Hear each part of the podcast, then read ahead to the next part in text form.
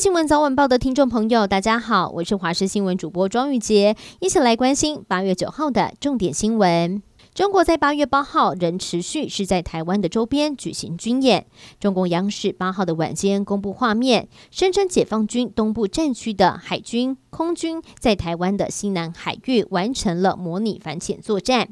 解放军的行动也被我国国防部侦获，国防部强调全程视切应处。而中国外交部则是在同一天的记者会上面声称，中国的军演公开透明，而且符合国内法、符合国际法、符合国际惯例。同时也表示，个别国家试图要歪曲一中原则是非法无效的，似乎是在对美国隔空呛声。宜兰县教网中心接到了资科司的通知，表示学校电源管理系统网站异常。查询之后发现了是空调能源管理系统被有心人士登入之后截图，宣称已经入侵。宜兰县政府协助变更账号密码之后，全面清查，并且通报所有设置相关系统的学校要加强防火墙的监控，避免被有心人士再一次的侵扰。嘉义市知名文化路夜市清晨三点多发生火附近，位在文化路和延平街口上面的一栋商场被火吞噬。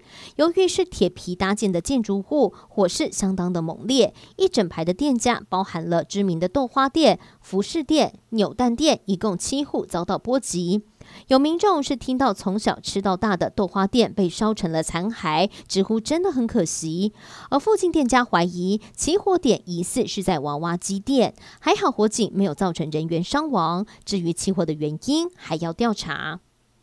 国民法官在明年的一月一号要上路了。今天台北国民法官法庭也模拟了最后一次的选任程序，而现场会由检察官、案件被告辩护人向候选国民法官提出询问，排除不适任的人选。英国殿堂级的歌手演员奥利维亚·纽顿强对抗乳癌三十年，然而在台湾时间清晨传出逝世的消息，家属发布声明透露说，奥利维亚·纽顿强在南加州自家的牧场平静的离世，家人和朋友都陪在旁边，享受七十三岁。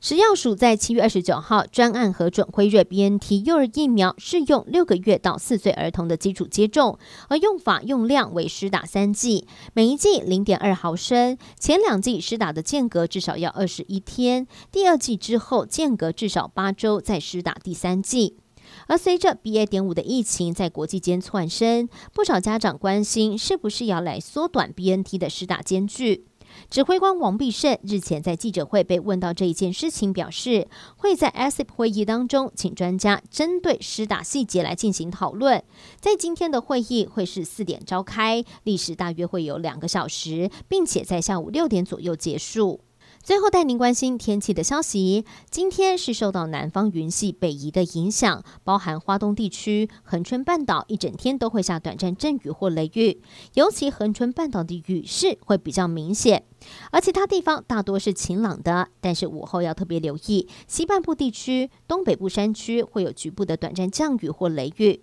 其中在中南部的山区会有比较大雨势发生的几率。午后要特别留意天气的变化。至于高温的部分，都是三十四到三十五度，其中大台北、宜兰还有台东地区、花莲纵谷容易出现三十六度以上的高温。中午前后紫外线比较强，外出一定要做好防晒，多补充水分了。